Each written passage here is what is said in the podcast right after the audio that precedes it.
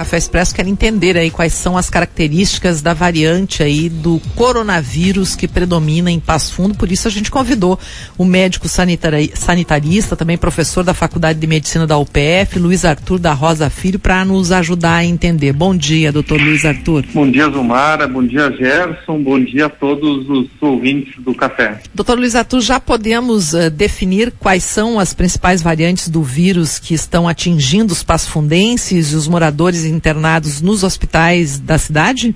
Sim, na semana passada o Estado divulgou um estudo em que ele analisou eh, centenas de amostras eh, enviadas a Porto Alegre e informou o município aí de que cerca de 80% eh, das, das amostras analisadas envolvem a variante P encontrada desde janeiro no Amazonas. Quais são as características dessa variante, doutor Luiz Arthur? Bom, é, Zumara, o, o, o, primeiro fato que a gente precisa compreender assim, é que a mutação é algo natural no vírus. É, é uma, é um efeito biológico de sobrevivência, né, de, de evolução do vírus e que é esperada, ou seja, não há nenhuma novidade em a gente ter mutação. O problema todo é que a mutação ela faz pequenas uh, também variantes, né, na manifestação da doença, podendo, por exemplo, passar a atingir outras populações, podendo ser mais grave, menos grave, podendo uh, ter maior ou menor resistência aos tratamentos e às imunizações. O que, que a variante P1 tem mostrado? E aí, Zumara, assim, precariamente ainda, tá? Porque ainda está se estudando muito o efeito e é interessante porque os estudos demoram meses para sair e quando sai, daqui a um pouco a gente já tem outra variante, né? Agora já está se discutindo essa variante indiana, né? Mas o que, que a, a variante P1 que está em Passo Fundo hoje predominando se mostrou? Estudos em março já mostravam uma suspeita de que ela fosse mais transmissível. Por isso que nós tivemos então essa onda de março de fevereiro e março tão grave. Né? Um dos motivos poderia ser porque essa variante se mostrou mais transmissível. Mais do que isso, além dela transmitir mais fácil, ela também seria responsável por quadros clínicos mais graves. Mais do que isso, então ela transmite mais fácil, ela provoca uma doença mais grave e ela também teria uma afinidade maior com receptores da população jovem, tem um estudo da Fiocruz que mostrou que indivíduos que estavam infectados pela, pela variante P1, a carga viral era até 10 vezes mais alta do que indivíduos com outras variantes. E a gente já sabe, e a literatura já sabe de outras infecções há muito tempo já, que a carga viral é diretamente proporcional à gravidade da doença. Ou seja, veja que dessa variante que está em Passo Fundo hoje, nós já sabemos que ela é aquela de Manaus e que aquela de Manaus tem 10 vezes mais carga viral. Portanto, nós temos tudo para ter episódios mais graves, mais, mais gente mais grave e mais jovem. Né? E, essa é a regra do momento. E, e essa informação, ela serve, uh, bom, a gente tem todas essas informações a respeito da, da, variante, mas para o controle da pandemia, o que que ela é importante? O que que essa informação é importante? O risco da variante Zumara dessa e de outras que porventura venham é o de, de eventualmente não responder adequadamente, por exemplo, à vacinação. Na nossa experiência da H1N1 lá em 2009, o Brasil foi muito bem sucedido em rapidamente vacinar a população. Os números então caíram rapidamente. Com o prolongamento da situação brasileira, diferente por exemplo, da Inglaterra e dos Estados Unidos, porque os Estados Unidos têm uma redução de 75% já nas ocorrências diárias, né? Uh, o Brasil vai para um outro caminho, o Brasil vai reduzindo muito vagarosamente. Portanto, a chance de aparecer novas variantes e que eventualmente uma variante escape de alguma das vacinas que nós temos aumenta com o passar do tempo. Então, a grande preocupação hoje, por exemplo, com essa variante indiana, é que ela possa entrar no Brasil. Isso é, é natural, vai acontecer. Por enquanto, nós estamos retardando, né, identificando no Maranhão, identificando no interior de São Paulo, daqui a pouco vamos identificar aqui também, é, e, e nós, para que a gente possa reduzir a circulação viral antes que esta predomine.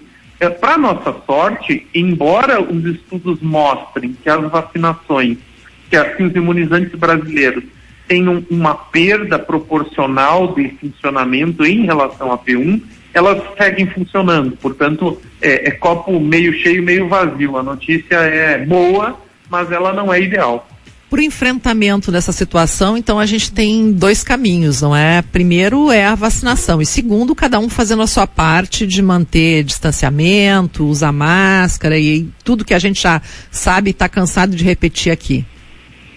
É, Zumara, assim, eu, eu, eu sou o escalado da minha família para fazer o mercado, né? E eu faço todo sábado à tarde.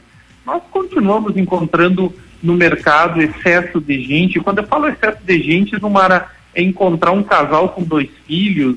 Puxa, então quem sabe a mãe ou o pai fica em casa com os filhos, encontra uma senhora provavelmente com a idosa junto com a neta, quem sabe a avó fica com a neta. Nós ainda temos que manter isolamento social possível.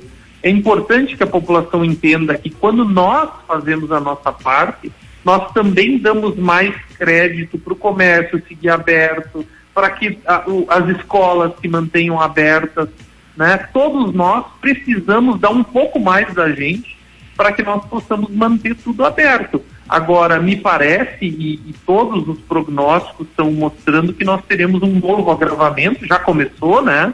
Lembrando que uh, o agravamento começa, no caso de Passo Fundo, com aumento da procura no CAIS. Esse é o primeiro sintoma que estamos caminhando imediatamente começa a aumentar o número lá que a gente vem acompanhando, que está no entorno de mil, né? É, que são os casos ativos na cidade. E daqui 15, 20 dias começa a aumentar a internação e os óbitos, né? Nós vemos agora com um número muito ruim de óbitos em Passo Fundo nas últimas, na última, nos últimos 10 dias, né? É, tranquilamente temos 30 óbitos aí nos últimos 10 dias, de média, Uh, e isso se dá, é, é, um aviso, é um aviso que a situação vem deteriorando. É, e lembrando que Passo Fundo não é só Passo Fundo, né, doutor Luiz Arthur? A gente tem toda uma região, a gente tem situação agravada também em Carazinho, em outras cidades da região que acabam se refletindo aqui no município. Sem dúvida alguma, nós já passamos, acho que é importante isso, né, Zumar? Nós já passamos aqui em Passo Fundo por situações de não haver leito, ou seja, o sujeito precisa de uma UTI e não tem isso não está condicionado a nível socioeconômico, a gravidade, né? ou seja, aqui em Passo Fundo já se fez escolhas ou já se negou leitos por conta de realmente não existirem. Né? Os hospitais em Passo Fundo seguem com muitas dificuldades, né? todos os hospitais estão há um ano e três meses nessa batalha, profissionais cansados, então cada um de nós precisa dar um pouco mais de si pensar se precisa ir todo mundo no mercado, se precisa todo mundo ir para o centro, né? se a gente realmente está precisando fazer aquilo que nos tira de casa para que a gente possa uh, chegar ao final aí com tranquilidade. E importante, Zumara, uh, nós chegamos a 500 óbitos em Passo Fundo e todos os modelos internacionais que avaliam o Brasil mostram que nós temos uma grande chance de duplicar até o final do ano os óbitos. Ou seja, nós em Passo Fundo potencialmente poderemos chegar a mil óbitos até o final da, da pandemia nesse ritmo de vacinação. Nós sabemos que está aumentando o ritmo, mas ao mesmo tempo, quando aumenta, já suspende porque não veio a segunda dose, porque para a linha de produção ou seja, todos nós em Passo Fundo e no Brasil precisamos compreender que nós não estamos na normalidade. Doutor Luiz Arthur, muito obrigada por sua entrevista aqui no Café Expresso da Rádio PF. Bom dia para o senhor. Bom dia, Zumara. Bom dia, Gerson. Bom dia a todos os ouvintes do café.